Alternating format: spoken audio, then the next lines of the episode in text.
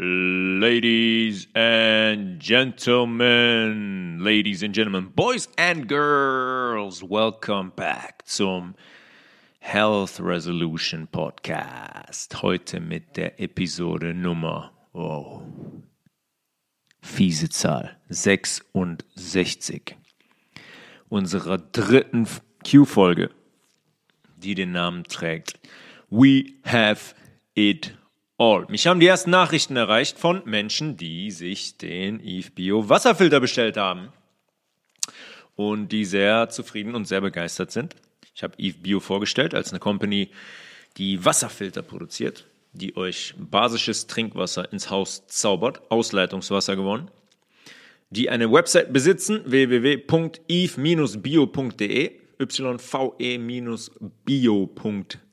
yve-bio.de der ultimative Wasserfilter von Eve Bio. Den haben wir jetzt schon ein paar Mal, ein paar Mal thematisiert. Was Pestizidfilterung angeht zum Beispiel, was äh, Zubereitung von hexagonalem Trinkwasser angeht, energetisiertem Trinkwasser, was eine sehr, sehr hohe Zellverfügbarkeit hat für uns. Ein weiterer Punkt, der ein sehr, sehr großes Problem ist in unserem Trinkwasser, sind Medikamentenrückstände. Ja, wir wissen, wie viel Medikamenten, äh, Medikamente, verschrieben werden, wie viele Menschen Medikamente konsumieren auf täglicher Basis, ähm, wie viel von Krankenhäusern aus ins Grundwasser gekippt wird. Äh, und natürlich ist es nicht weg. Es landet am Ende in unserem Trinkwasser. Unser Trinkwasser wird großflächig behandelt mit Medikamenten, ähm, um es, sagen wir mal, keimfrei zu machen, ist es aber, ist es aber nicht der Fall. Bakterien ähm, sind immer, immer im Trinkwasser. Wir haben große Mengen von Medikamentenrückständen wie Antibiotikum zum Beispiel im Trinkwasser. Und der ultimative Wasserfilter von Eve Bio ist dazu in der Lage, diese Rückstände zu filtern. Wir haben also eine Pestizidfilterung, wir haben eine Herstellung von hexagonalem Trinkwasser, wir haben eine Filterung von Medikamentenrückständen und wir werden in den nächsten Folgen noch ein paar andere Eigenschaften dieses Filters thematisieren. Mit dem Code Health Resolution, alles kleingeschrieben zusammen, Health Resolution, könnt ihr bei Eve Bio vergünstigt einkaufen und euch den Wasserfilter bestellen. Ich kann das jedem wirklich nur ans Herz legen, das zu machen. Ist für sehr überschaubares Geld eine sehr, sehr, sehr, sehr hochwertige und gute Lösung.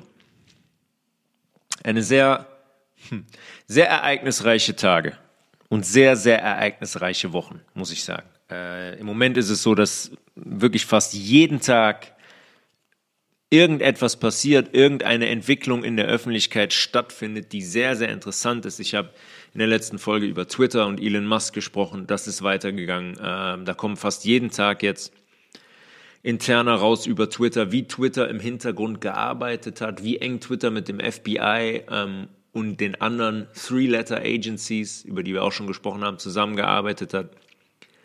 Ähm, ja, ich würde es fast ein D-Class nennen, der da gerade, der da gerade passiert. Da kommen jetzt ganz, ganz viele Wahrheiten äh, in die Öffentlichkeit und ich habe es letzte Folge gesagt, es macht sehr viel Sinn, da ein Auge drauf zu haben, weil ich glaube, dass da ganz, ganz viel in Bewegung kommt. Im Moment, wir haben äh, diese Woche die große, die größte Razzia der Geschichte der Bundesrepublik miterlebt. Sage und schreibe 3000 Beamte gegen 25, 25 sogenannte Reichsbürger. 120 Polizisten pro Kopf quasi. Das müssen Menschen gewesen sein. Puh, bis unter die Zähne bewaffnet. Ne, die müssen alle eine Statur gehabt haben, wie der, wie der Hulk, wenn der grün anläuft. 3000 Beamte, ja, sensationell. Und in zwei Wochen kommt der Weihnachtsmann. Und da können wir die Geschichte auch unter den Weihnachtsbaum legen, was wirklich passiert ist. Schauen wir mal weiter, was, was in nächster Zeit so ans Licht kommt. Natürlich ist das auch in den Talkshows, Deutschlands Talkshows, äh, thematisiert worden, wie zum Beispiel bei Markus Lanz aber bei Markus Lanz, deswegen sage ich das als Aufhänger, hat es auch wieder das Thema QAnon gegeben. QAnon, was es nicht gibt, wir haben das schon thematisiert, es gibt Q und es gibt Annons. Wurde auch wieder aufgegriffen, natürlich mit einem absoluten Experten, einem äh, Rechtsextremismus-Experten, Menschen, die da sitzen und dann sagen, oh ja, es sind ganz gefährliche Entwicklungen. Und Markus Land sagt dann, ja, es ist ganz komisch, ich bin um die ganze Welt geflogen, hab recherchiert, hm, ja, auf jeden Fall, und hab da Menschen befragt und die sagen einem auch alles das gleiche, alle das gleiche. Darum ist es so gefährlich. Alle sagen das Gleiche und am Ende landet man immer in einer Pizzeria in Washington. Im Keller einer Pizzeria in Washington. Sagt der Klammer auf, die nicht mal einen Keller hat. Was er damit meint, ist jetzt wirklich Zufall, obwohl es Zufälle nicht gibt, dass ich das mit in der Folge drin habe und dass Markus Lanz das vor drei, vier Tagen aufgegriffen hat. Ich hatte die Folge schon fertig und dann wurde das ausgestrahlt. Werden wir uns gleich in Ruhe mit beschäftigen. In der letzten Folge habe nämlich einen kleinen Nachtrag. In der letzten Folge haben wir über Nexium gesprochen, über den Nexium-Skandal und Keith Raniere, der zu 120 Jahren Gefängnis verurteilt wurde, weil er eine Firma gegründet hat, Nexium, ähm, die sich mit Female, Female Mentorship auseinandergesetzt hat, die gesagt hat, hier könnt ihr zu uns kommen, wir bilden euch aus für Führungspositionen und so weiter. Ende des Liedes ähm, eine groß angelegte, systematische hm. Vergewaltigung von Frauen hat da stattgefunden. Unter, den, unter der Leitung von Keith Raniere zusammen mit Alison Mack. Wir haben darüber gesprochen. Ähm,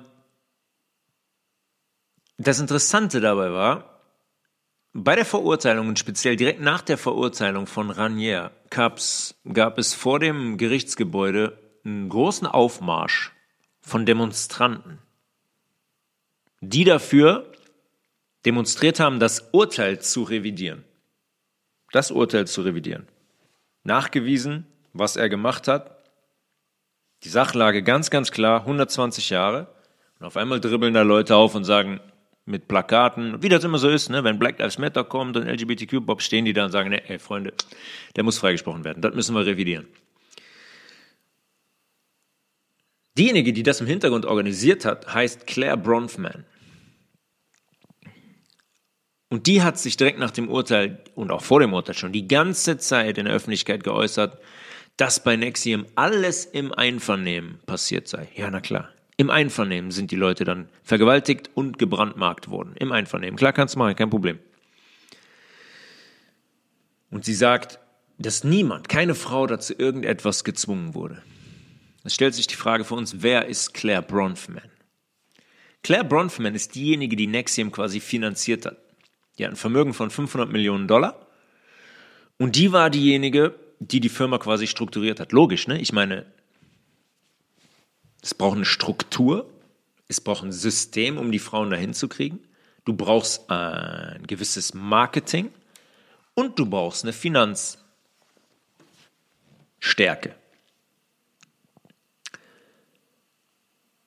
Q sagt da Folgendes zu.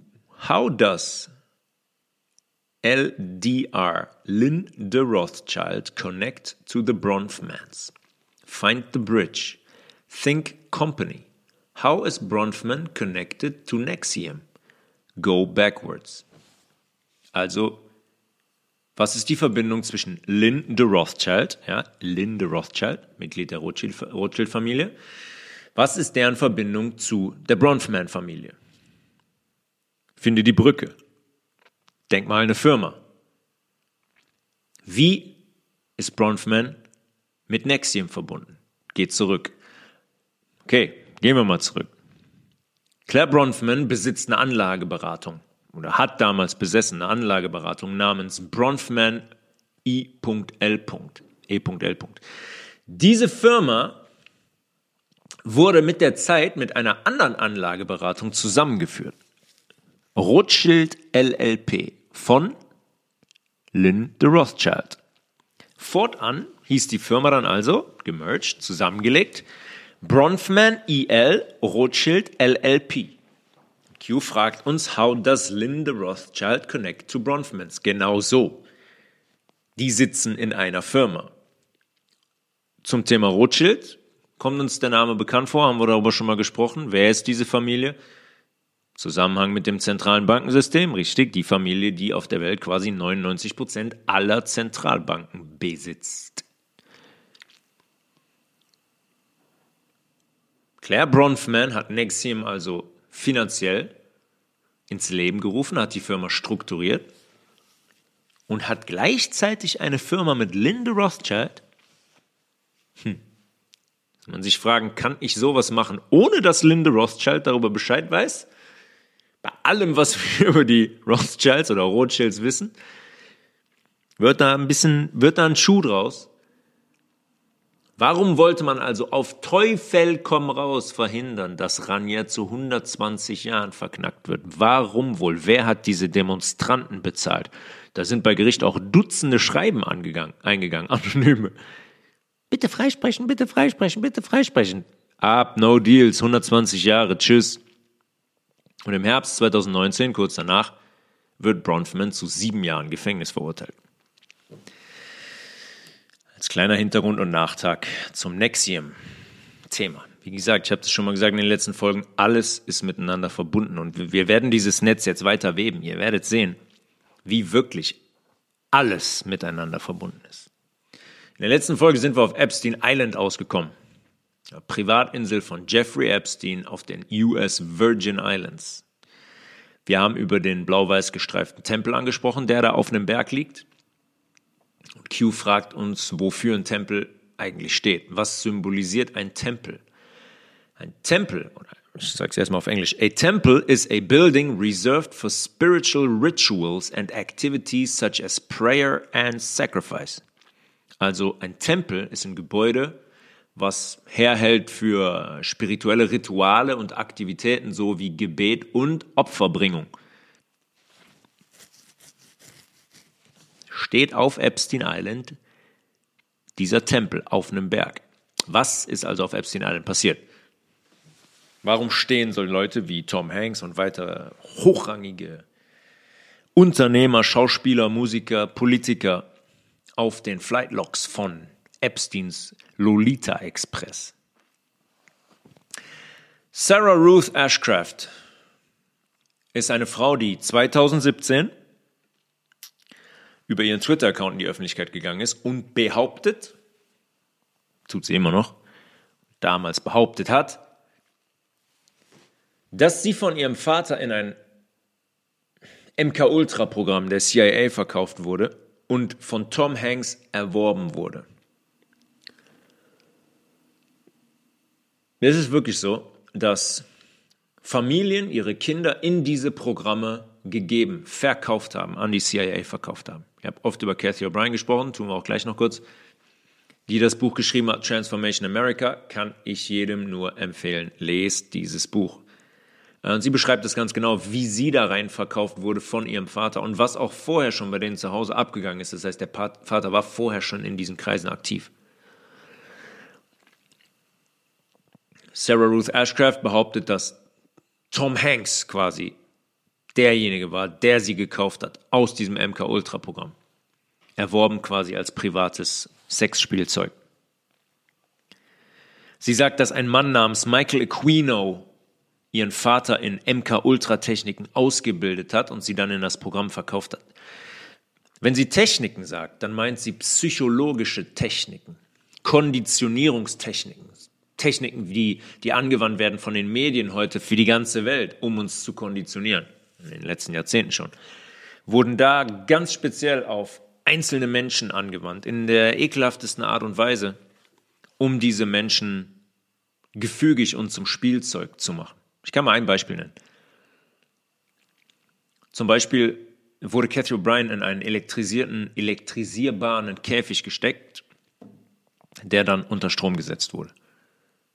Der, der, der wurden quasi Stromschläge versetzt, die so stark waren, dass sie dem Tod nah war, aber immer nur so stark, dass sie nicht stirbt, um zum Beispiel Erfahrungen abzuspalten.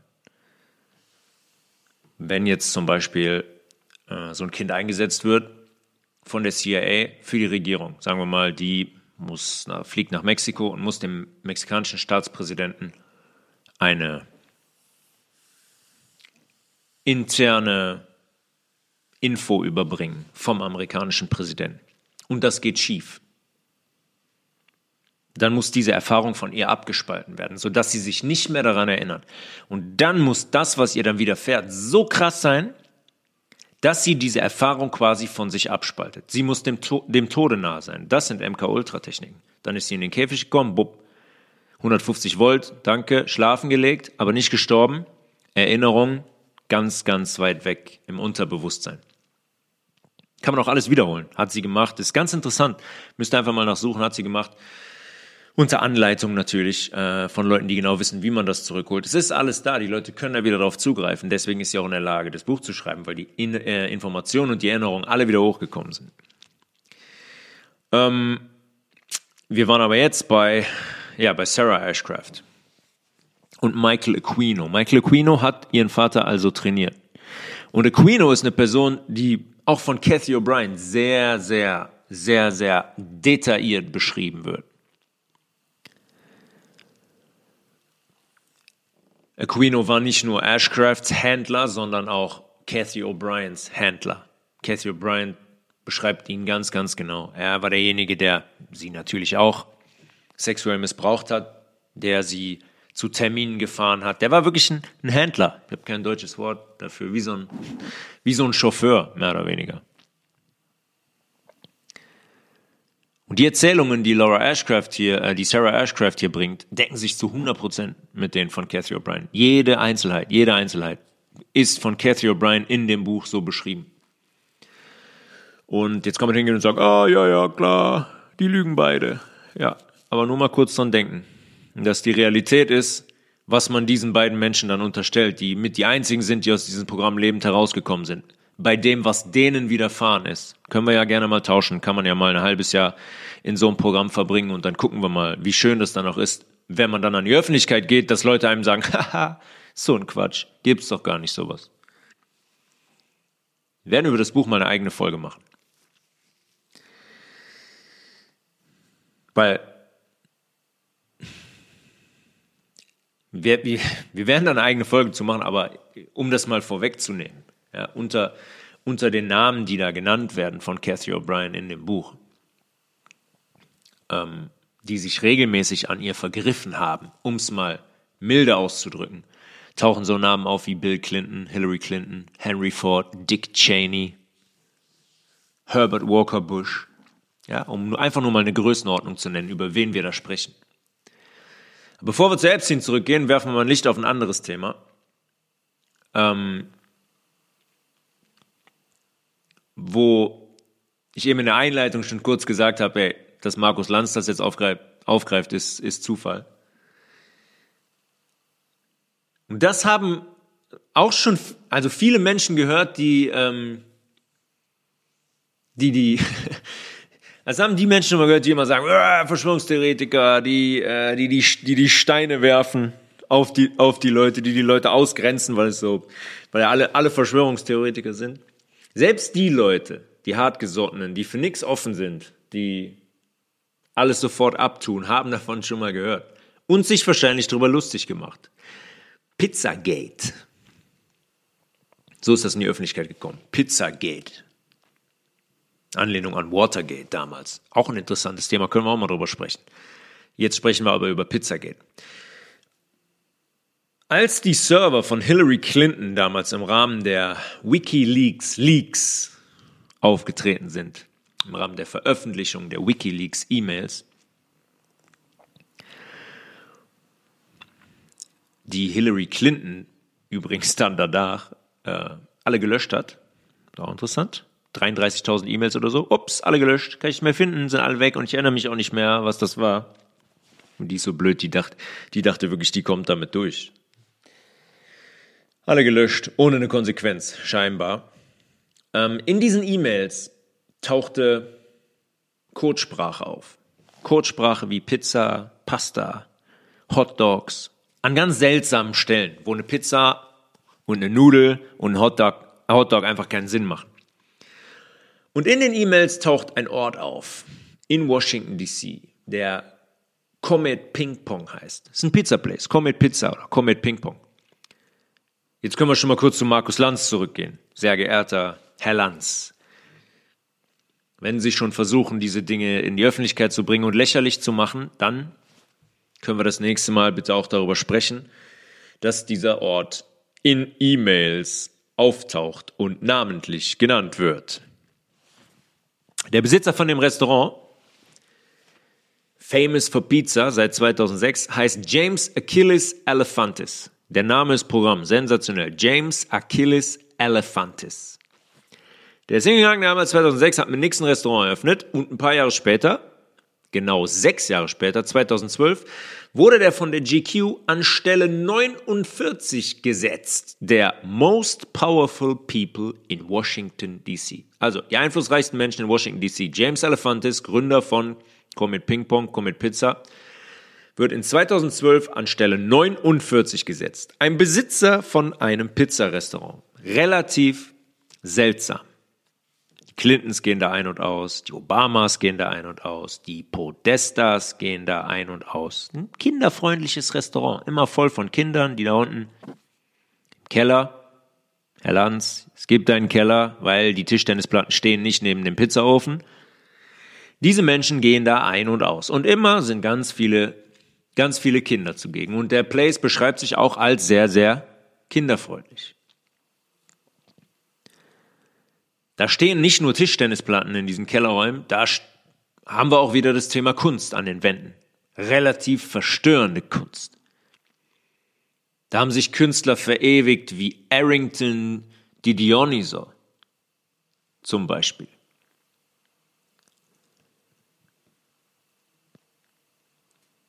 Ähm,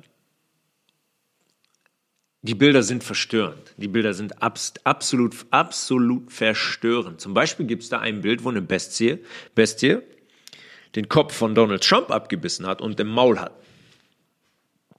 Weiß ich nicht, ob ähm, mein Kind jetzt an dem Ort Tischtennis spielen muss, wo solche Bilder äh, abgebildet sind oder aufgehangen sind, präsentiert werden. Das ist nicht das Einzige. Es geht ganz, ganz offensichtlich in die verstörende sexistische Richtung. Und wieder, auch wie bei Rachel Chandler, führt uns die Recherche wieder mal auf den Instagram-Account dieses Restaurants von damals. Da sehen wir gefesselte Kinder. Ja, steht ein Kind, guckt von unten, von oben nach unten fotografiert. Ein Kind steht da, guckt nach oben in die Kamera und die Hände und die Handgelenke sind mit Tape auf dem Schrank festgetaped, sodass das Kind nicht wegkommt weiß ich nicht, wer sowas veröffentlicht oder sowas macht. Ähm, ein ejakulierender, sagt man das so? Ejakulation, ejakulierender Penis, der Pizzastücke ejakuliert. Das als Marketing für ein Pizza Place, okay. Wer da Details sehen möchte, kann mich gerne kontaktieren oder kann selber suchen. Es ist alles alles zugänglich, alles sehr, sehr gut zugänglich. Der Gründer, James Elephantis, hatte damals eine Liebesaffäre mit David Brock. David Brock ist der Gründer von Media Matters for America. Super Name schon. Media Matters for America. Ganz zufällig eine Fact-Checker-Company. Ne? Kennen wir alle mittlerweile, Fact-Checker. Das sind die, die da sind, wenn mal wieder irgendwelche Leute irgendwelche Unwahrheiten verbreiten, die sofort da sind, 30 Sekunden später sagt, ah, Fact-Checker haben es überprüft, Stimmt nicht. Das macht Media Matters for America vom Gründer David Brock. Natürlich hat diese Firma eine Million Dollar von der Soros Open Society Foundation erhalten. George Soros, bekannter Player im Hintergrund. Der ist derjenige, der hat sich immer mit seiner Open Society Foundation für die ganzen für die haben wir schon öfters darüber gesprochen. LGBTQ, Black Lives Matter und diese Dinge kommen alle von George Soros. Alle von George Soros über die sozialen Medien und dann führt das dazu, dass in Berlin auf einmal 50.000 Menschen auf die Straße rennen und schreien Black Lives Matter. Wo sind die eigentlich jetzt, die Menschen? Mal nur um so eine Frage reinzuwerfen nebenbei. Wo sind die? Wo ist Black Lives Matter jetzt in den letzten zwei Jahren? Gibt es die noch? Hm. Seltsam. Ich dachte, die setzen sich so für das Leben von Afroamerikanern oder generell afrikanisch-stämmigen Menschen ein. Scheinbar untergetaucht. Media Matters sagt, Correct Conservative Misinformation in the US Media. Das haben sie sich auf die Flagge geschrieben. Ne? Konservative Missinformation in den US-Medien zu korrigieren. Das ist interessant. Der ist ebenfalls Gründer von Correct the Record, eine, eine andere Firma dieser Art. Die Firma war einzig und allein existent, um in Anführungszeichen Falschinformationen über Hillary Clinton zu zensieren und zu korrigieren. Die haben 5 Millionen Dollar dafür erhalten. Uh, 5 Millionen Dollar. Um digital hinzugehen und ein paar Artikel und sonstige Veröffentlichungen zu zensieren, um die große Hillary Clinton zu schützen. 5 Millionen Dollar hat diese Firma aus Hillary Clintons Clinton Foundation Geldwäscheschatulle erhalten. James Elefantis, das war jetzt David Brock, mit der Elefantis die Affäre hatte, da weiß man schon, in welchen Kreisen der sich bewegt. Elefantis ist zum Beispiel sehr, sehr eng verbunden mit den Podesta-Brüdern. Ich habe John Podesta eben schon, eben schon genannt. John und Tony Podesta. John Podesta hat eine lange politische Karriere. Der war schon Chief of Staff für Bill Clinton, als Bill Clinton amerikanischer Präsident war, Anfang und durch die 90er hinweg. Der war Counselor, hoher Berater für Barack Obama und der war Chairman der 2016er Hillary Clinton Presidential Campaign. Ja, der war der große Organisator der kompletten Kampagne hin zur Wahl, damit Hillary Clinton auch gewinnt. Sein Bruder Tony Podesta ist politischer Lobbyist und, wie sollte es anders sein, sehr, sehr kunstinteressiert und mit einer Menge an Kunstinstallationen in seinem eigenen Haus. Der ist quasi Kunstsammler, kann man sagen. Kunst, wie die Kunst zum Beispiel von Marchi Gerlings, Holländerin oder Belgierin. Patricia Piccinini, Biljana Djurdjevic. Patricia Piccinini ist, ähm, müsst ihr selber schauen, Piccinini, P-I-C-C-I-N-I-N-I, Piccinini. Das müsst ihr euch selber anschauen, das ist abartig, abartig. Biljana Djurdjevic ist diejenige, die die halbnackten Kinder gemalt hat, die in der Dusche gefesselt sind, mit den roten Schüchchen an. Die hängen übrigens auch da unten im Keller von Comet Ping Pong oder hingen mal. Während die Kinder da Ping-Pong spielen, Tischtennis spielen, hängen da solche Bilder. Hm. Kim Noble ist auch noch so eine Künstlerin, die Tony Podesta bei sich zu Hause verewigt hat. Die macht abstrakte Gemälde von vergewaltigten, traumatisierten Kindern. Ich tippe mal, dass sie selber so etwas erfahren hat. Ähm, die Kunst ist nichts weniger als abartig. All diese Kunst von diesen angeblichen Künstlern ist einfach nur ekelerregend. Damals hat Kim Noble große Ausstellung gehabt im Comet Ping Pong. Pa, seltsam. Auch noch eine Galerie dazu, neben Pizza Place und äh, Tischtennishalle. Die Kunst allerdings, auf jeden Fall, die Kunst auf jeden Fall in den vier Wänden von Tony Podesta spricht Bände. Dazu muss man nichts mehr sagen. Wie kommt jetzt also jemand dazu, ja, von einer griechischen Familie mit absolut nichts dazu, in DC ähm, ein Pizza Place zu eröffnen, ein Pizzarestaurant, in dem dann ganz plötzlich die politische Elite ein- und ausgeht, der auf einmal auf Platz 49 der einflussreichsten Personen DC, DCs landet und der dazu noch in seinem Restaurant Kunst ausstellt, die gefesselte, vergewaltigte und teilweise tote Kinder abbildet. Sagt's mir, sagt's mir. Markus, Markus, Herr Lanz, Erklären Sie uns das mal bitte. Gibt's doch bestimmt eine Erklärung für. Von 1886 bis 1917 lebte ein gewisser Evelyn Achille de Rothschild. Der starb ganz offiziell im Ersten Weltkrieg. Ein Rothschild, der selber in den Krieg zieht. Wage ich zu bezweifeln. Egal. Der starb offiziell im Ersten Weltkrieg und der Stammbaum der Rothschilds, der ist, äh, wenn es um seine Nachkommen geht, die Nachkommen von Evelyn Achille de Rothschild, leer. Könnt ihr aufrufen. Der ist leer, hat keine Kinder gehabt, keine Kinder gezeugt. Das ist allerdings nicht korrekt. Weil zwei Jahre vor seinem Tod 1917, also 1915, kommt sein Sohn Louis George auf die Welt und nimmt den Namen seiner Mutter an. Louis George Elephantis. Louis George Elephantis heiratet Helen Rappas und gemeinsam haben die beiden einen Sohn namens Achilles Louis Elephantis, der mit Susan Reed Shoemaker einen Jungen zeugt, namens, dreimal dürft ihr raten, James Achilles Elephantis. James Achilles Elephantis, der vom Tellerwäscher zum Millionär 2006 sein Pizzarestaurant eröffnete, ist also offiziell ein Mitglied der Rothschild-Familie und hat ein wunderschön klingendes Namencover. Für blöde, wenn man nicht hinguckt. Die Tante von James Achilles Elephantis heißt übrigens Evelyn de Rothschild. Klingelt's? Wie gesagt, alles ist verbunden. Nexium.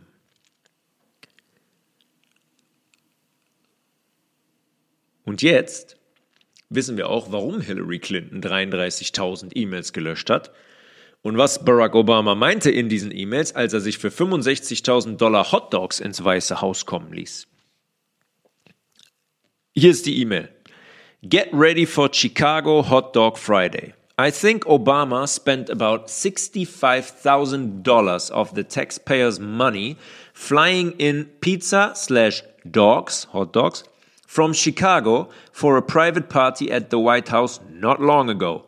Assuming we're using the same channels? Fragezeichen. Äh, bereite dich vor für die Hotdog, äh, die freitagliche Hotdog Party in Chicago. Ich glaube, Obama hat für 65.000 Dollar, der Steuerzahler, Steuerzahlergeld, hat er sich Pizza bzw. Hot Dogs aus Chicago für eine Privatparty im Weißen Haus einfliegen lassen. Benutzen wir die gleichen Wege?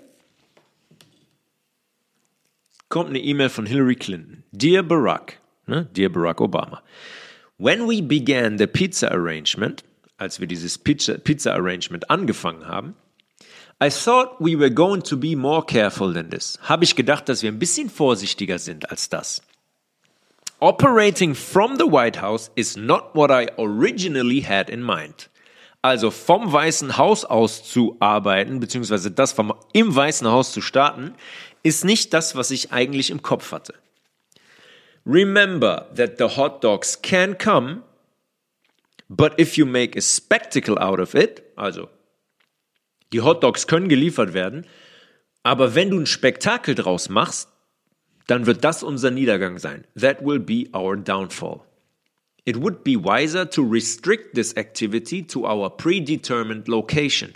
Es wäre ein bisschen cleverer und weiser und intelligenter, diese Aktivität auf unsere vorher festgelegte ähm, Location, auf den vorher festgelegten Ort zu limitieren.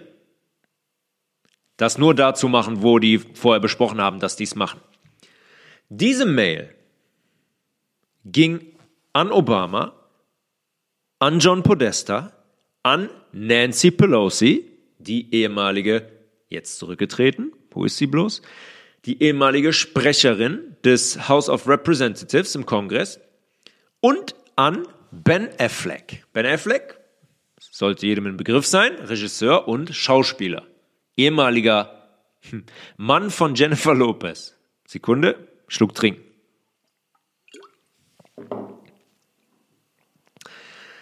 Die E-Mail ging an diese Leute, in der Clinton das sagt. Auf der Website von Comet Ping Pong sind Hacker dann hingegangen und haben eine Backdoor, eine Hintertür, ausfindig gemacht, über die man dann Zugang zu einem anderen Shop hatte und folgende, in Anführungszeichen, Pizzen auf folgende Art und Weise angepriesen bekam. This month we have five fresh pizzas for your enjoyment. Diesen Monat gibt es fünf frische Pizzen für dein oder euer Vergnügen. We also have four surviving pizzas from last month's session. Wir haben außerdem noch vier überlebende Pizzen aus, der, aus dem Mahl vom letzten Monat. All are on sale at an extremely low price. Gibt's, gibt's jetzt alle zu einem sehr, sehr günstigen Kurs im Sale. As they are in poor health and not expected to survive, so a requirement is that you finish eating your pizza after your session. Das ist nicht einfach, das vorzulesen. Wirklich, das ist nicht einfach, das vorzulesen. Da sie in, da die Pizzen in sehr, in sehr schlechtem Zustand sind äh, und wir nicht erwarten, dass sie überleben, empfehlen wir, äh, die Pizzen nach eurer Session komplett aufzuessen. The special dieses Monats, this month's special, includes a 30% discount on severe torture. Das Special diesen Monat beinhaltet einen 30%igen Rabatt auf ernsthafte Torture. Wie sagt man Torture auf Deutsch? Oh Gott, manchmal ist es so bescheuert, diese Dinge zu übersetzen und mir fallen die Worte auf Deutsch überhaupt gar nicht mehr ein. Fällt mir gleich ein. Ihr wisst, was Torture ist. Each image below is available for $1,000 in fine print. Also jedes Bild unten ist äh, verfügbar für 1000 Dollar im Fine Print. Passend dazu gab es dann ein ähm, Instagram-Bild eines Lagerhauses im Pizzaladen, das mit dem Hashtag Killroom und Murder versehen wurde.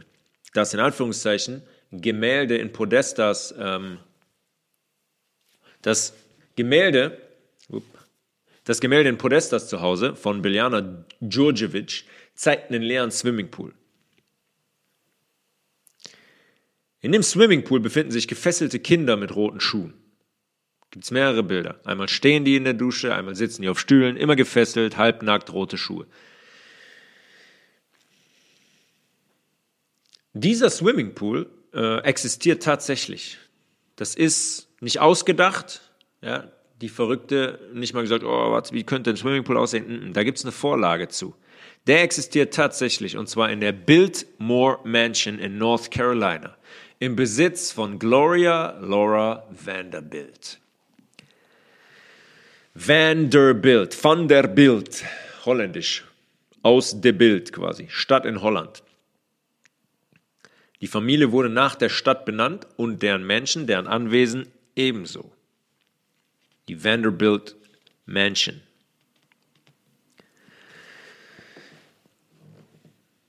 Sehr interessant. Gloria Laura Vanderbilt ist mittlerweile verstorben. Ich glaube, sie ist 2019 oder 20 verstorben. Ne? Alles, in dieser, alles in dieser Zeitspanne. Und die hatte mit Wyatt Emery Cooper zwei Söhne, Anderson und Carter. Carter, so die Info, die wir bekommen, hat mit 23 Selbstmord begangen. Da ist er aus dem 14. Stock des Familienapartments gesprungen. Der zweite Sohn Anderson heißt mit Nachnamen Cooper nach dem Vater benannt und ist euch vielleicht bekannt. Der ist Nachrichtensprecher und in Anführungszeichen Journalist bei CNN, The Mockingbird Media. Anderson Cooper ist ein ganz bekannter, ganz kurze, wasserstoffblonde Haare, immer so eine Hornbrille an, ganz bekannter Anchorman bei CNN. Zurück zu dem Swimmingpool. In dieser Biltmore Mansion, in der Vanderbilt Mansion, befindet sich dieser Swimmingpool, der von Miljana Djurdjevic gezeichnet wurde und der im Haus der Podestas hängt.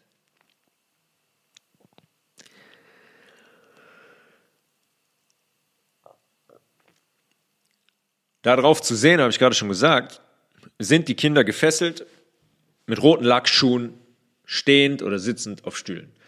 Gloria, Gloria Vanderbilt ähm, hat sich mit ihren Kindern, als sie noch jung waren, sehr, sehr oft die Bilder sind öffentlich. Die, die, könnt ihr, die könnt ihr suchen im Internet, werdet ihr sofort finden.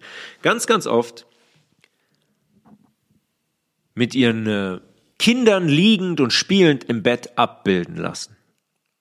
Und im Hintergrund, an der Wand, gegen die das Bett steht, ist eine Installation zu sehen, die eindeutiger nicht sein könnte, wenn man sich ein bisschen mit Symbolik beschäftigt hat. Da ist ein Altar drauf abgebildet, wieder Thema Ritual und Opferbringung. Der ist voll mit satanistischer und Freimaurer-Symbolik. Das ist das verstörendste Bett, was ich jemals gesehen habe. Und ich muss ganz ehrlich sagen, ich habe fast Mitgefühl mit Anderson und Carter sowieso. Carter, der angeblich aus dem, aus dem Apartment gesprungen ist, vielleicht ist ihm auch anderes äh, widerfahren. Ja, mit Anderson genauso, ich meine. Wenn man weiß, in welchen Kreisen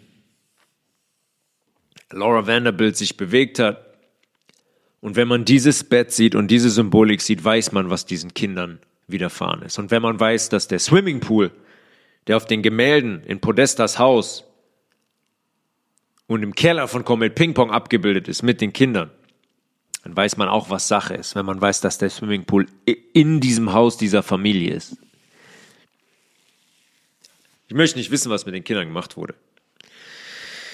Auch hier ist möglich wieder, dass die in dem MK Ultra Programm waren. Ähm, wollen wir nicht weiter ausführen. Ich glaube, es reicht. Ich glaube, es reicht als Info. Jeder kann jetzt die Punkte miteinander verbinden. Und ich glaube, es sollte auch relativ klar geworden sein, dass sich hier nicht um eine weitere, in Anführungszeichen, Verschwörung handelt, sondern um bittere Realität. Und hier wird auch wieder bekannt, wie viele Bereiche oder auch wieder klar, wie viele Bereiche wirklich unter der Kontrolle dieser Geisteskranken stehen. Ja, warum sonst ist Anderson Cooper äh, ein so hoch angesehener Journalist für CNN? Ja, der ist, der, der Mensch ist da installiert, um zum Beispiel 2016 anzufangen, eine Lüge und Fake-Story nach der anderen über, über Donald Trump in die Öffentlichkeit rauszublasen. Anderson Cooper gibt so viel, da gibt es sensationell, sensationell, da gibt es so viele Hintergründe zu den, zu den Geschichten und Bildern, die da gemacht wurden, in Katastrophengebieten und wo äh, von vorne bis hinten alles nur, wirklich alles nur, alles nur Fake und Lüge ist. Aber wir haben über die Medien wirklich ausreichend gesprochen. Wer jetzt immer noch die Medien schaut, um sich zu informieren, äh, mein Beileid. Das ist einfach, das, das führt zu nichts. Auf jeden Fall war derjenige an der Frontline, der die ganzen Fake-Stories über Donald Trump rausge, rausgeblasen hat. Zum Beispiel so Geschichten wie damals, dass Donald Trump Flüchtlinge als Animals, als Tiere bezeichnet hat, obwohl habe, obwohl der ganz eindeutig darüber gesprochen hat, dass durch diese verfehlte Grenzpolitik MS-13-Members einfach so ins Land können. Ja, diese Gang aus Mexiko haben wir darüber gesprochen, die die gefährlichsten Gangs der Welt, die die ganzen Drogen und Kinder von Mexiko nach Amerika gebracht hat. Die hat er als Animals bezeichnet. Und die Medien gehen dann hin und sagen, ha, Donald Trump, er bezeichnet Flüchtlinge als Animals. So einfache Dinge, so wirklich profane Dinge, die man aber einfach nicht hinterschaut, wenn man nicht hinguckt und wenn man ihm selber nicht zuhört. Da gab es noch so eine sensationelle Story damals. Da gibt es diesen behinderten Journalisten, Serge Kowaleski heißt er. Ist ein Journalist der New York Times. Der hat ein Syndro Syndrom, wo das Handgelenk so abgeknickt ist und seine Extremitäten ein wenig ähm, unkontrollierbar sind, nicht gebrauchbar sind. 9-11 ähm, am 11. September, er hat über den 11. September, am 11. September selber hat er darüber ähm, berichtet, wie die in Anführungszeichen Anschläge in New York City auf, hat er geschrieben, auf Tailgate-Style-Partys auf Rooftops von Muslimen gefeiert worden seien. Tailgate-Party. Tailgate-Party heißt, wenn zum Beispiel oft beim Football so, fahren Leute mit ihren Pickups hin, machen den Kofferraum auf, äh, haben den ganzen Kofferraum voller Essen und alle essen auf dem Parkplatz und so weiter. Da hat er geschrieben, die ganzen Muslime waren auf den Rooftops drüben in New Jersey und haben das gefeiert wie nix. Ja, und als Donald Trump das konfrontiert hat, hatte Kowaleski auf einmal vergessen, dass er das geschrieben hat. Wow, ist blöd, dass das Internet nichts vergisst, weil der Artikel war da und augenscheinlich hat er genau das geschrieben. Dann gehen die Medien hin, der Trump imitiert ihn dann so auf, bei, bei einer Rede vor der, ähm, vor der Präsidentschaftswahl Und dann gehen die Medien hin und schneiden einen 3,5 sekündigen Clip, wo die dann zeigen, guck mal da, hier macht er sich über einen Behinderten lustig, obwohl das überhaupt gar nicht der Fall war, weil er die Gestik und Rhetorik, wie er den danach macht, nicht auf die Behinderung bezieht. So hat er schon drei oder vier andere Leute genau auf die gleiche Art und Weise nachgemacht. Er hat sich also nicht auf die Behinderung bezogen, sondern darauf, dass der Typ ein blanker Lügner ist und eine Marionette ist. Ja, wir könnten hier stundenlang weitermachen. Wir könnten einen eigenen Podcast machen mit den Lügen der Medien, auch von Anderson Cooper und CNN über Donald Trump. CNN mit Sicherheit das Allerschlimmste. Das ist das, CNN ist das, äh, ist top notch, mehr geht nicht. Und wenn man öfters mal in Amerika ist, sieht man, dass ganz viele Menschen ganz viel auch noch CNN schauen. Zumindest war es vor, bis vor kurzer Zeit noch so. Diese Medien sind ein kriminelles Konstrukt und er, Donald Trump, als er, anf als er anfing, da haben sie gedacht, das habe ich auch gehört, habe gehört, hab gedacht, was denn jetzt? Als er anfing mit seinem ganz einfachen Fake News. Fake News, you are Fake News, you are, you are, you are Fake News, you are Fake News. Und gedacht, was ist der, was soll der, ist der doof, kann der, ist jetzt einfach alles nur eine Lüge, was gegen den geht? Nee. Es waren Fake News. Es waren Lügen. Dieser Mensch, und daran habe ich zu Beginn auch nicht gedacht, hatte mit allem, was er gesagt hat, immer Recht. Ich habe es von Anfang an gesagt, die Medien sind ein kriminelles Konstrukt in den Händen des Staates hinter dem Staat, dem sogenannten Deep State. Ist ja auch eine Verschwörungstheorie. Deep State gibt's nicht. Haben wir jetzt schon zigfach zum Beispiel äh, Beispiele genannt, wie die CIA ganze Regierung gestürzt hat, aber den Deep State mm, mm, gibt's nicht. Die Medien sind dazu da, das zu verstecken, worum es eigentlich geht. Da sind wir wieder bei der Matrix und dem Vorhang, der uns vor die Augen, diese Fake-Welt, die uns vor die Augen ge gezogen wird. Das sollen die Medien vertreten. Darum, damit wir nicht an die wirkliche, an die Stelle kommen, um die es geht, an die Wahrheit kommen. Zurück in dieses Rabbit Hole. 2018 wird John of God, Joao de Deus, in Brasilien verhaftet. Der war ein spiritueller Heiler, so hat er sich genannt. Der konnte in seiner Kirche alles heilen. Von Depressionen bis hin zu Tumoren, bis, ach, alles, was ihr euch vorstellen könnt. Seid in die Kirche gegangen, Bob war da geheilt. Das Problem dabei, das Problem dabei bei John of God und all seinen Heilerfähigkeiten ist, dass über 600 Anschuldigungen des sexuellen Übergriffs und Vergewaltigung im Raum standen und derjenige zu 19 Jahren Haft verurteilt wurde. So ein Heiler ist das. 600 Anschuldigungen, öffentliche Anschuldigungen, sexueller Übergriff, Vergewaltigung, 19 Jahre Haft. All dieses wieder in der Zeit von Donald Trump 2018. Wir haben Epstein wird festgenommen. Seine Kumpanin, kommen wir später noch zu in der nächsten Folge. Ghislaine Maxwell wird festgenommen. Wir haben Nexium. Wir haben, äh, wer ist der andere doof nochmal da? Harvey Weinstein. Jetzt haben wir 2018 John of God. Q fragt immer, Coincidence? Zufall? Dann fragt er auch immer, wie viele Zufälle noch, bis es mathematisch unmöglich wird? Alles in dieser Zeit.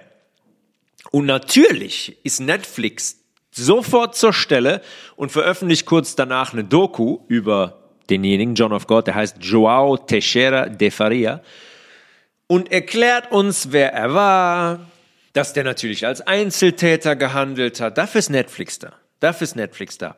Um uns zu suggerieren, uh, jetzt haben wir aber mal eine Doku gesehen. Eieiei, die ist aber kontrovers, die ist aber kritisch. Hintergrundinformation. Kennst du den auch? John of God, Mann, das war ja ein Verrückter. Wir sollen das sehen, um das komplette Netz nicht zu sehen. Um zu sagen, ja, ein ganz verrückter Einzeltäter. Zum Glück haben sie den erwischt. Das ist eine Dampfkesseltheorie, die Netflix da als ein Arm der Medien ganz clever ausführt. John of God, da stehen nicht nur diese 600 Anschuldigungen. John of God war, weil er ja spiritueller Heiler war, auch Heiler für einige prominente Figuren. und gebt mal kurz in eurem Kopf einen Tipp ab, wen ihr da so vermutet. Ja, wenn ich schon so frage, ist, ist logisch. Oprah Winfrey ganz großflächig in ihrer Talkshow thematisiert wurden. Dieser John of God, da war die da zu Gast und hat sich heilen lassen. Bill Clinton, Marina Abramovic. Deckt sich das mit dem, was wir bis jetzt thematisiert haben? Wer taucht auf den Epstein Lolita Express Flight Logs auf? Oprah Winfrey, Bill Clinton. Schon wieder Marina Abramovic. Ich meine, sollte langsam schlüssig werden. Ähm, für alle Leute, die übrigens sagen, die sich schon damit ein bisschen beschäftigt haben und die sagen, ja, aber Donald Trump war auch auf den Flightlogs. Donald Trump war niemals auf Epstein Island. Alles das, was dazu veröffentlicht wurde, ist komplett Fake News. Fake News. Logisch, dass die andere Seite sagt, dann auf einmal Flightlogs veröffentlicht, manipulierte, wo dann steht, äh, Donald Trump war auch da.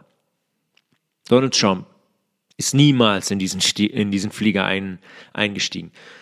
In der nächsten Folge äh, werde ich mich ein bisschen länger dazu äußern, wie mein Blick auf dieses komplette Thema Q sowieso ist. Und ich weiß auch, dass es Bilder gibt von Jeffrey Epstein mit Donald Trump. Werde ich alles aus meiner Sicht äh, in der nächsten Folge in Ruhe erklären.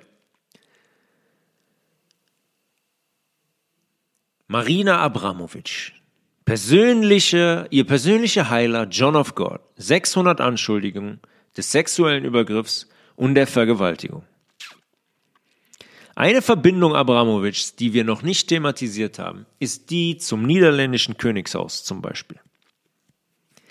Königin Beatrix ist ein ganz, ganz großer Fan von Abramovics Kunst. Beatrix ist jetzt nicht mehr Königin, jetzt ist sie Willem Alexander König aber Beatrix war regelmäßig, hatte die die Abramowitsch da und auf Veranstaltungen Vernissage von Abramowitsch. Ihr Nachfolger, Beatrix Sohn, ist Willem Alexander und der ist mit einer Argentinierin verheiratet. Maxima Zorregieta. Maxima Zorregieta hat vier Schwestern und Vater, logischerweise, Jorge Sorregieta, der unter dem argentinischen Diktator Jorge Videla der Secretary of Agriculture war, ja, Landwirtschaftsminister. Eine der Schwestern von Maxima, der Königin jetzt, ne, verheiratet mit Willem Alexander, heißt Dolores und ist, wie sollte es anders sein? Künstlerin. Er hat die mal eine Ausstellung gehabt, die hieß Love Romance, die auch Willem und Maxima mit eröffnet haben, beziehungsweise die haben die eröffnet. Love Romance, Dolores Zorregieta. Zorregieta wird geschrieben Z-O-R-R-E-G-U-I-E-T-A. Was an dieser Ausstellung und Kunst Love Romance ist, ich weiß es nicht, vielleicht findet ihr das. Ihr könnt euch schon denken, was da zu sehen ist. Es ist schlichtweg abartig. Aber die Kunstszene sagt dann, oh, er ist provokant und ja, genau. Es ist einfach nur verstörend und spricht eine ganz, ganz deutliche Sprache. Die Kunst von Dolores Sorregieta steht der Kunst im Podesterhaus in gar nichts nach, in absolut gar nichts.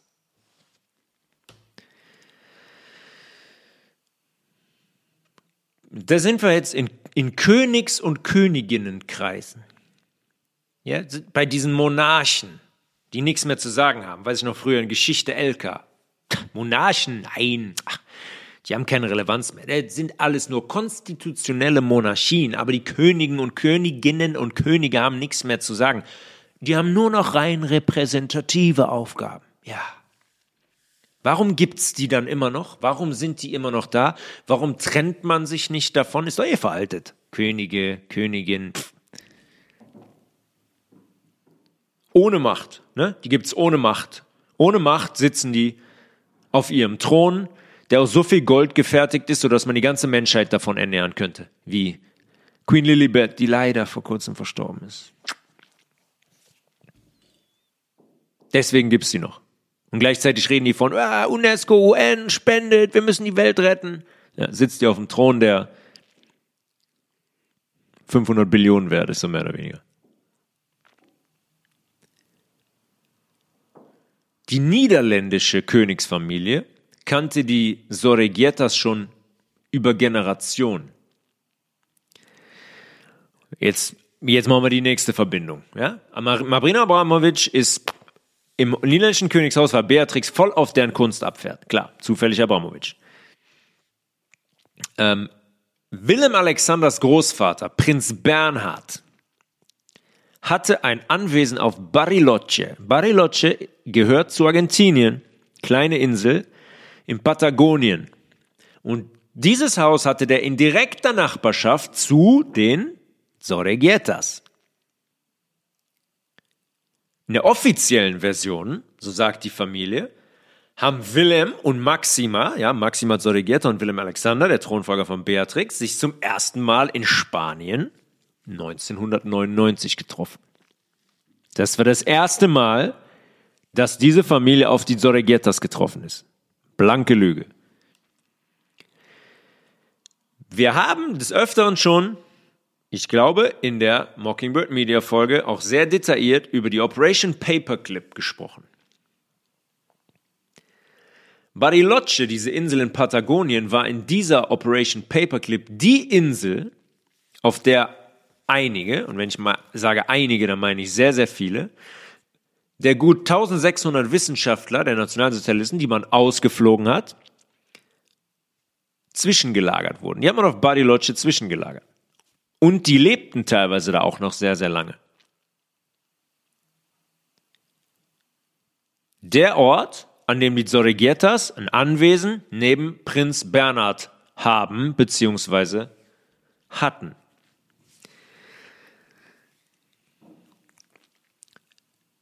Übrigens, Markus Lanz hat auch wieder gesprochen, dass die, oh ja, die hoffen auf Nürnberg 2.0 und so weiter. Ich hoffe nicht auf Nürnberg 2.0, weil bei den Nürnberger Prozessen nach dem Zweiten Weltkrieg gab es genau sieben Inhaftierungen, ja, andersrum, sieben Hinrichtungen und zehn Hin Inhaftierungen. Insgesamt wurden 17 Menschen für das belangt, was laut der Geschichtsbücher in Deutschland passiert ist.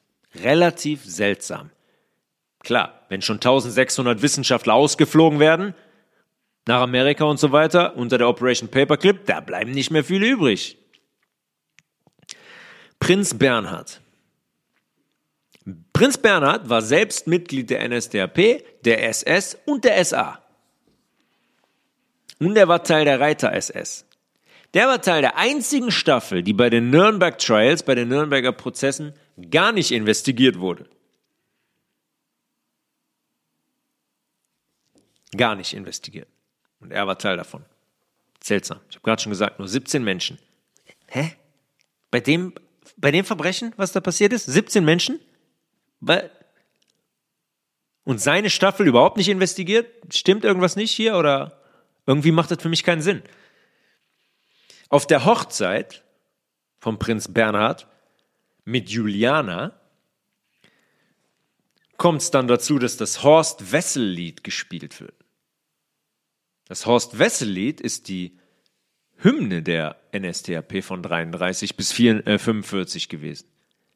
Und dann stehen da ganz viele Gäste. Auf dieser Hochzeit gibt es Bilder zu. Sucht, schaut es euch an. Die den Hitler groß zeigen. Hm.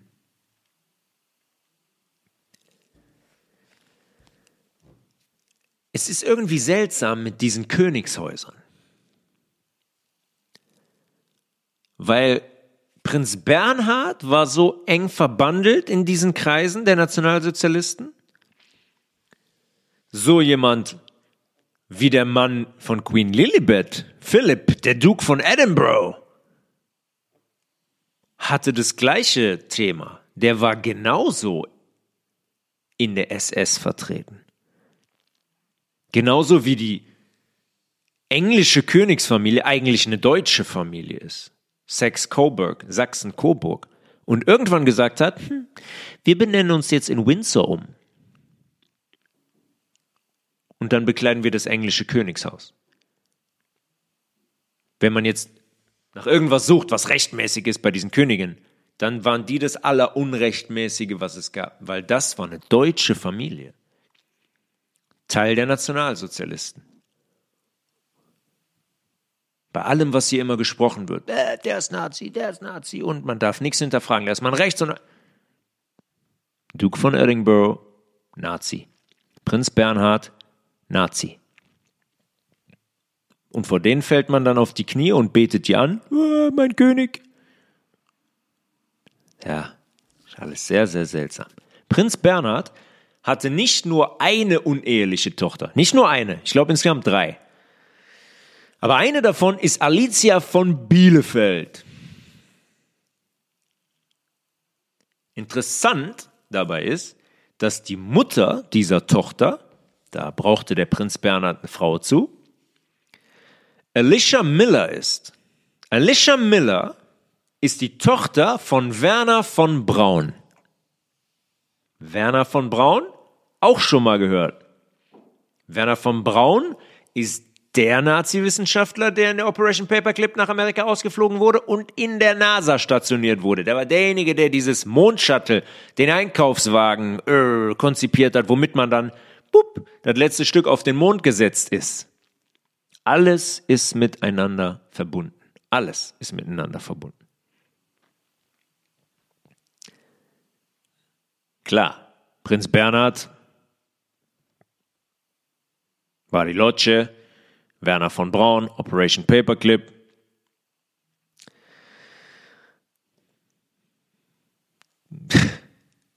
ja, gut.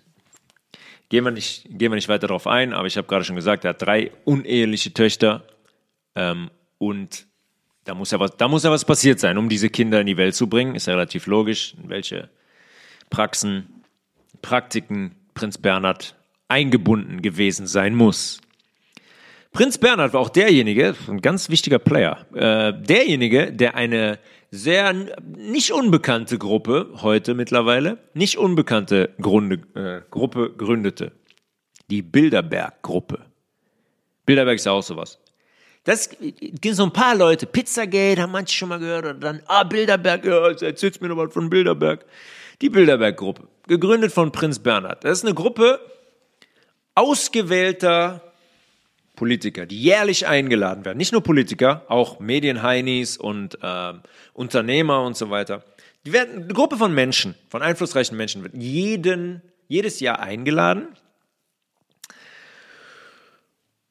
an einen geheimen Ort. Das Ganze seit 1954, als Prinz Bernhard das gegründet hat, an einen geheimen Ort, der sehr, sehr stark bewacht ist, wo man sich dann auf 10 Kilometer nicht nähern darf, mit Militär und alles abgeschottet, komplett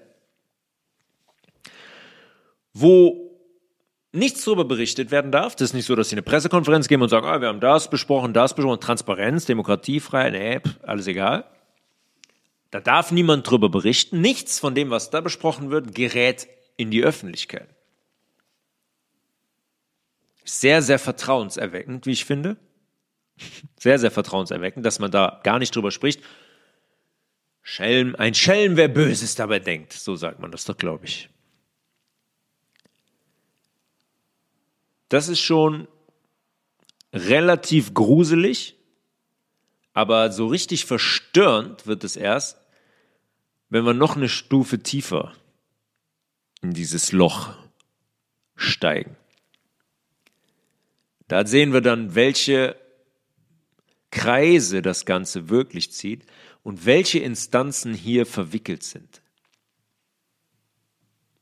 wir haben in den Luzifer-Folgen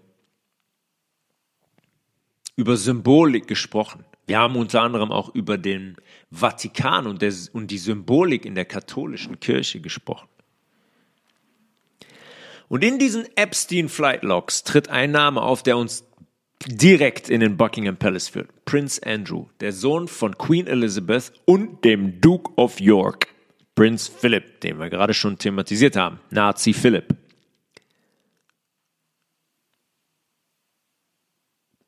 Virginia Giuffre ging als erster an die Öffentlichkeit und behauptete von Prince Andrew, dass er sie sexuell vergewaltigt habe, als sie unter 18 war. Alles arrangiert von Jeffrey Epstein.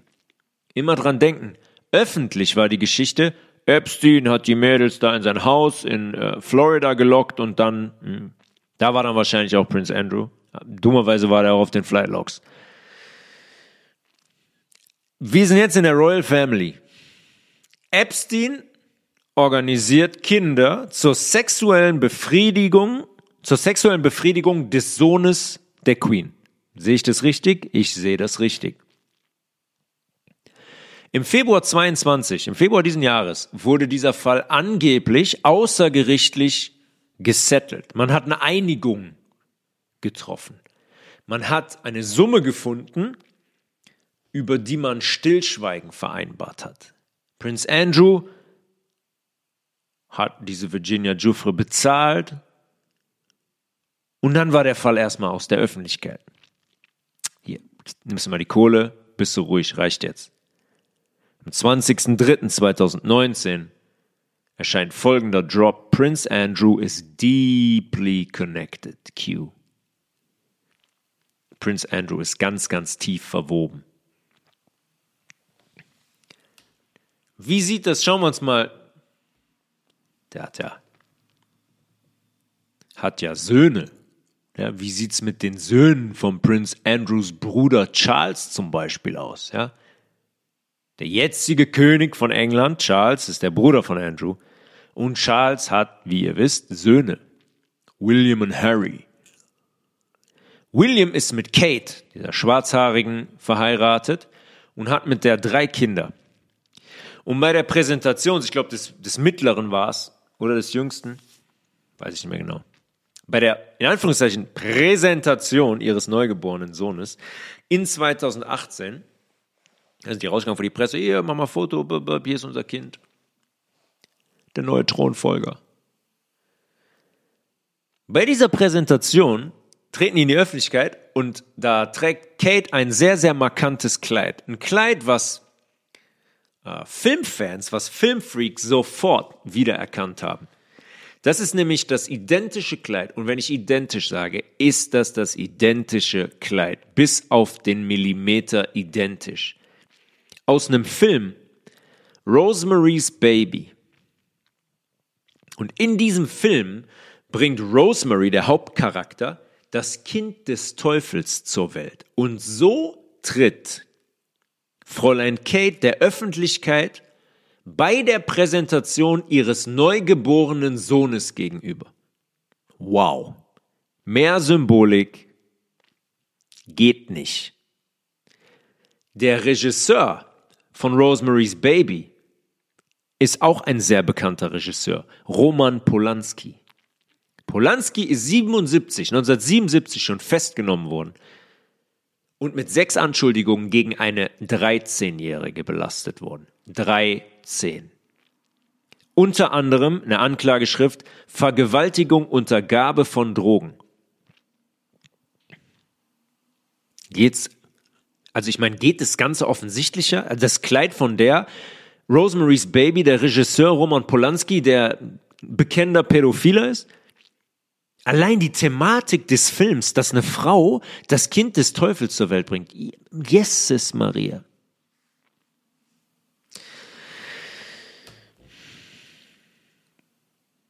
Warum Kate dieses Kleid trägt, ich meine, auf die Frage, warum sie das Kleid trägt, gibt es nur eine Antwort. These people worship Satan.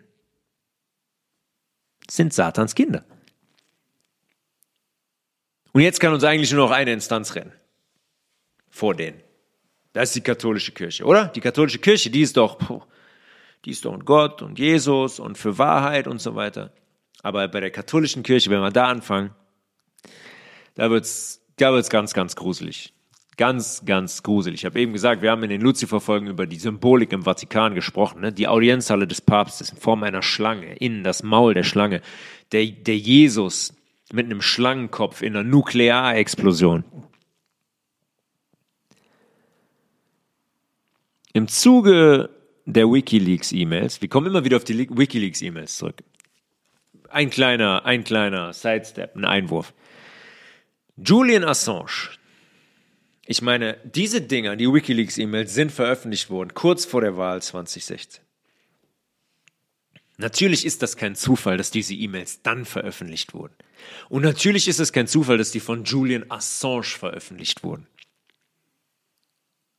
Normalerweise ist es doch eindeutig, das muss doch jeder sehen, wenn Wikileaks hingeht und diese E-Mails erstmal hat und dann rausfeuert kurz vor der Wahl, liegt es doch auf der Hand, dass die irgendwas zu tun haben vielleicht mit dem Trump-Camp.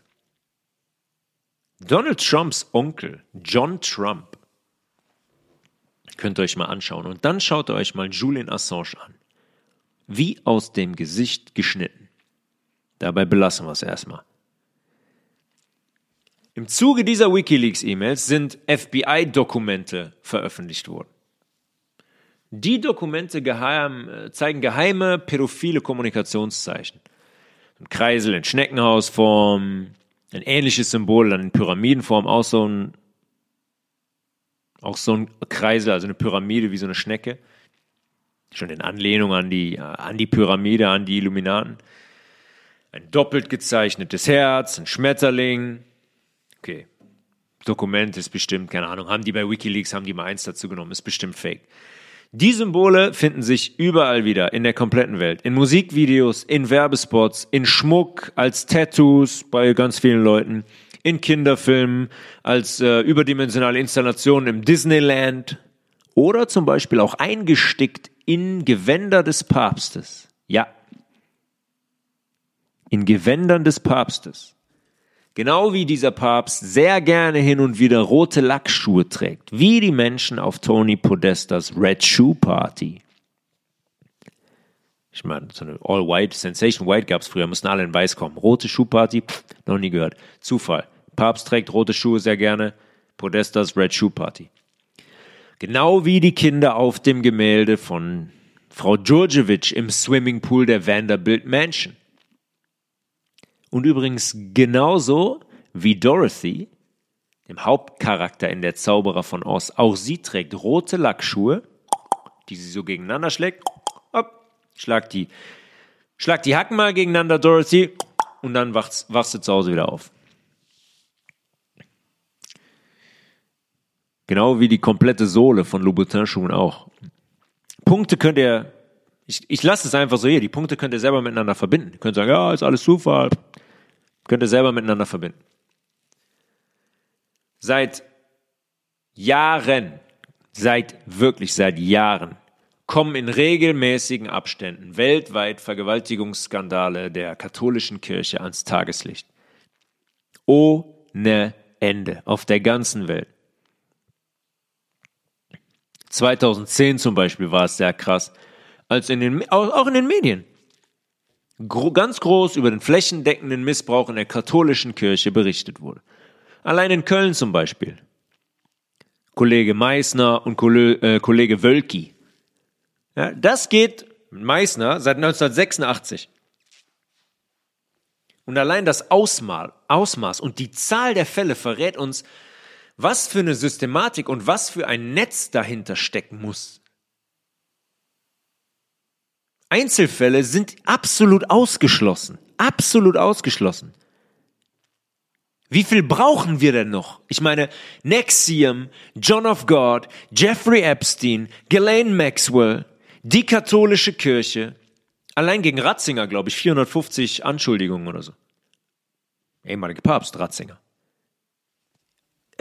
was brauchen wir denn noch? Wollen wir weiterhin durch die Gegend rennen und sagen, Verschwörung, Verschwörung? Ja, ist eine Verschwörung, das ist wirklich eine Verschwörung. Wie offensichtlich muss es denn noch werden? In regelmäßigen Abständen wurden zum Beispiel weltweit, auch seit fünf, sechs Jahren, wieder, ne, diese Zeitspanne, alles Zufall, weltweit wurde in die, wurden in dieser Zeit einige Kindermassengräber gefunden wie zum Beispiel 2017 in Irland in einem Catholic Care Home. Das wurde von Nonnen betrieben. Und da wurden äh, Kinder von Frauen zur Welt gebracht. Frauen waren schwanger, sind da hingegangen, haben die Kinder auf die Welt gebracht, sind wieder nach Hause, haben gesagt, hey, könnt ihr haben, das Kind. Gebt es irgendwann weg. Da haben die die da gehabt, die Kinder, und als sie alt genug zur Adoption waren, sind sie weggegeben worden. Ein Teil zumindest. In welche Programme eventuell oder in welche Systeme eventuell?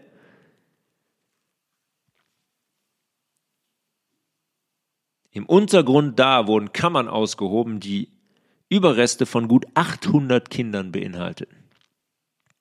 800. Sind wohl doch nicht alle weggegeben worden zur Adoption. Genau das Gleiche ist passiert im gleichen Jahr in Schottland, in einem Waisenhaus der katholischen Kirche. Da waren es Überreste von 400 Kindern. Öffentlich zugänglich.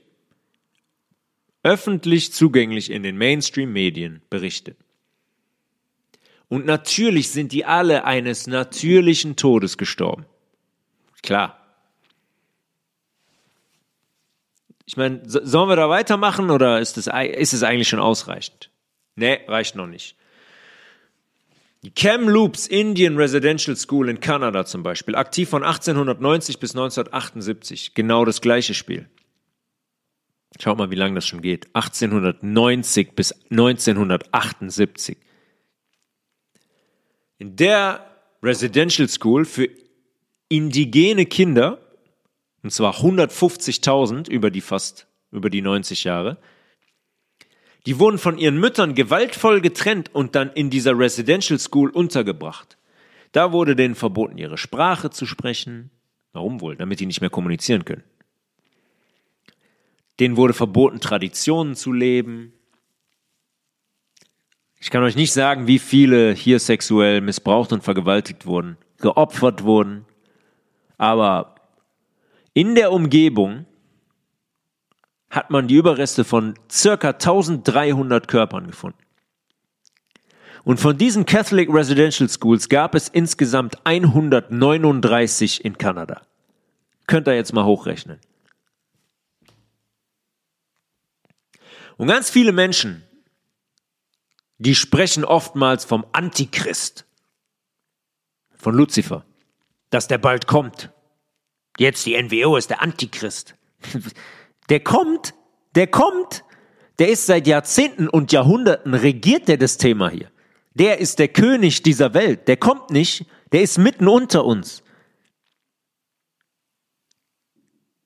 Der hat alle Systeme infiltriert. Alle, von oben bis unten. Politische Systeme, in Anführungszeichen Gesundheitssysteme, religiöse Systeme, künstlerische Systeme, gastronomische Systeme, wie wir gesehen haben bei Comet Ping Pong. Alles unter seiner Kontrolle. Es ist für mich immer wieder Wahnsinn, weil Q sagt, 80 Prozent der Operationen, die ablaufen, müssen versteckt ablaufen. 20 Prozent für die Öffentlichkeit.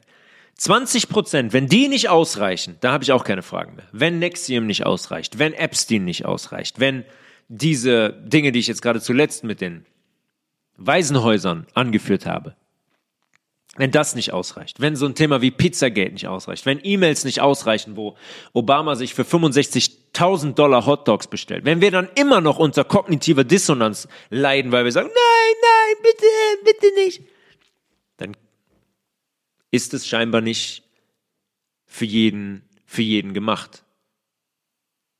Das ist auch nicht böse gemeint, aber dann ist es wahrscheinlich so, dass es einigen wenigen zur Aufgabe gemacht wird, das in die Welt zu tragen und die Leute auf das vorzubereiten, was hier kommt. Weil ein, bei einem könnt ihr euch sicher sein.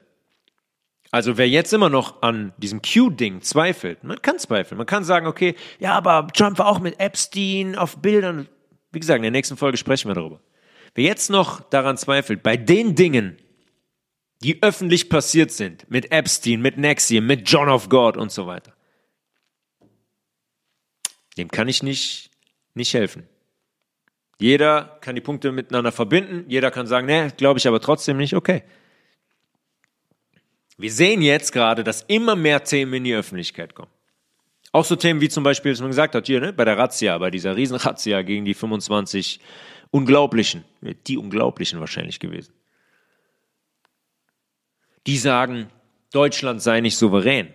Und dann lachen alle, haha, guck mal, die meinen, Deutschland sei nicht souverän. Ist Deutschland souverän? Was ist souverän? Was ist Souveränität bei einem Staat? Was zeichnet einen souveränen Staat aus? Eine Flagge und ein Name und Grenzen auf einer Karte? Werden wir uns auch demnächst drüber, drüber unterhalten.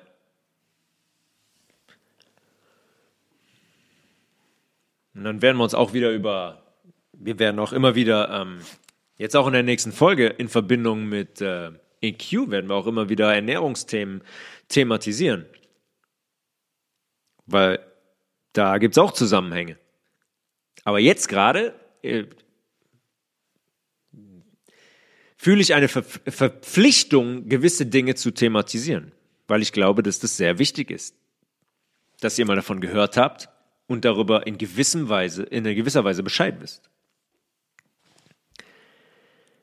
Their need for symbolism will be their downfall. Follow the owl and Y-head around the world. Identify and list. They don't hide it. They don't fear you. You are sheep to them. You are feeders. Godfather 3. Q. Deren Drang nach Symbolismus wird deren Untergang sein. Folgt der Eule und dem Y-Kopf. Mit Y-Kopf meint er Baphomet. B-A-P-H-O-M-E-T. Baphomet. Anschauen. Da hat zum Beispiel Marina Abramovic sich auch blutverschmiert mit fotografieren lassen. Lady Gaga. Schaut euch mal die Symbolik bei Lady Gaga an, die wahrscheinlich die Tochter von Marina Abramovic übrigens ist. Immer wenn ihr Menschen seht, die diese Symbolik benutzen, die Eule, diesen Baphomet-Kopf, wisst ihr Bescheid. Identifiziere und führe Liste. Schreib es quasi auf eine Liste. Die verstecken es nicht. Das ist deren größtes Problem. Die hätten das wahrscheinlich auf ewig weiterspielen können. Nur, es ist deren, die finden das geil, uns das unter die Augen, unter die Nase zu reiben. Und das meint Q, wenn er sagt, Symbolism will be their downfall. Die verstecken es nicht. Die haben keine Angst vor euch. Ihr seid Schäfchen für sie. You are feeders bedeutet, die ernähren sich von uns, von dieser Energie über diese, über die ganzen Themen. Wir haben allein über äh, die Fleischindustrie gesprochen und Tiere, die sekündlich geschlachtet werden. Diese Energien, die damit hier hinkommen, das sind Energien von denen, die sich ernähren. Godfather 3 ist ein anderes Thema. Vielleicht nächste Folge. Der Pate, Teil 3. Tobias.levels at healthresolution.de www.eve-bio.de Bestellcode healthresolution. Ab geht auf die Seite, holt euch so einen Wasserfilter. Ihr werdet es nicht bereuen. Wir hören uns zur nächsten Folge zur Conclusion der Q-Folgen, äh, wo wir noch ein bisschen was, wir sind leider ein bisschen abgedriftet von Epstein Island. Wir werden dann nochmal darauf eingehen, auch auf seine Kollegin Ghislaine Maxwell, was ihre Aufgabe, äh, was ihre Aufgabe war und dann meine eigene Meinung zu generell zu dem ganzen Thema und was hier gerade eigentlich ähm, passiert. Schönen Dank, dass ihr wieder eingeschaltet habt. Ich wünsche euch alles Gute. Wir hören uns nächste Woche zurück. Peace.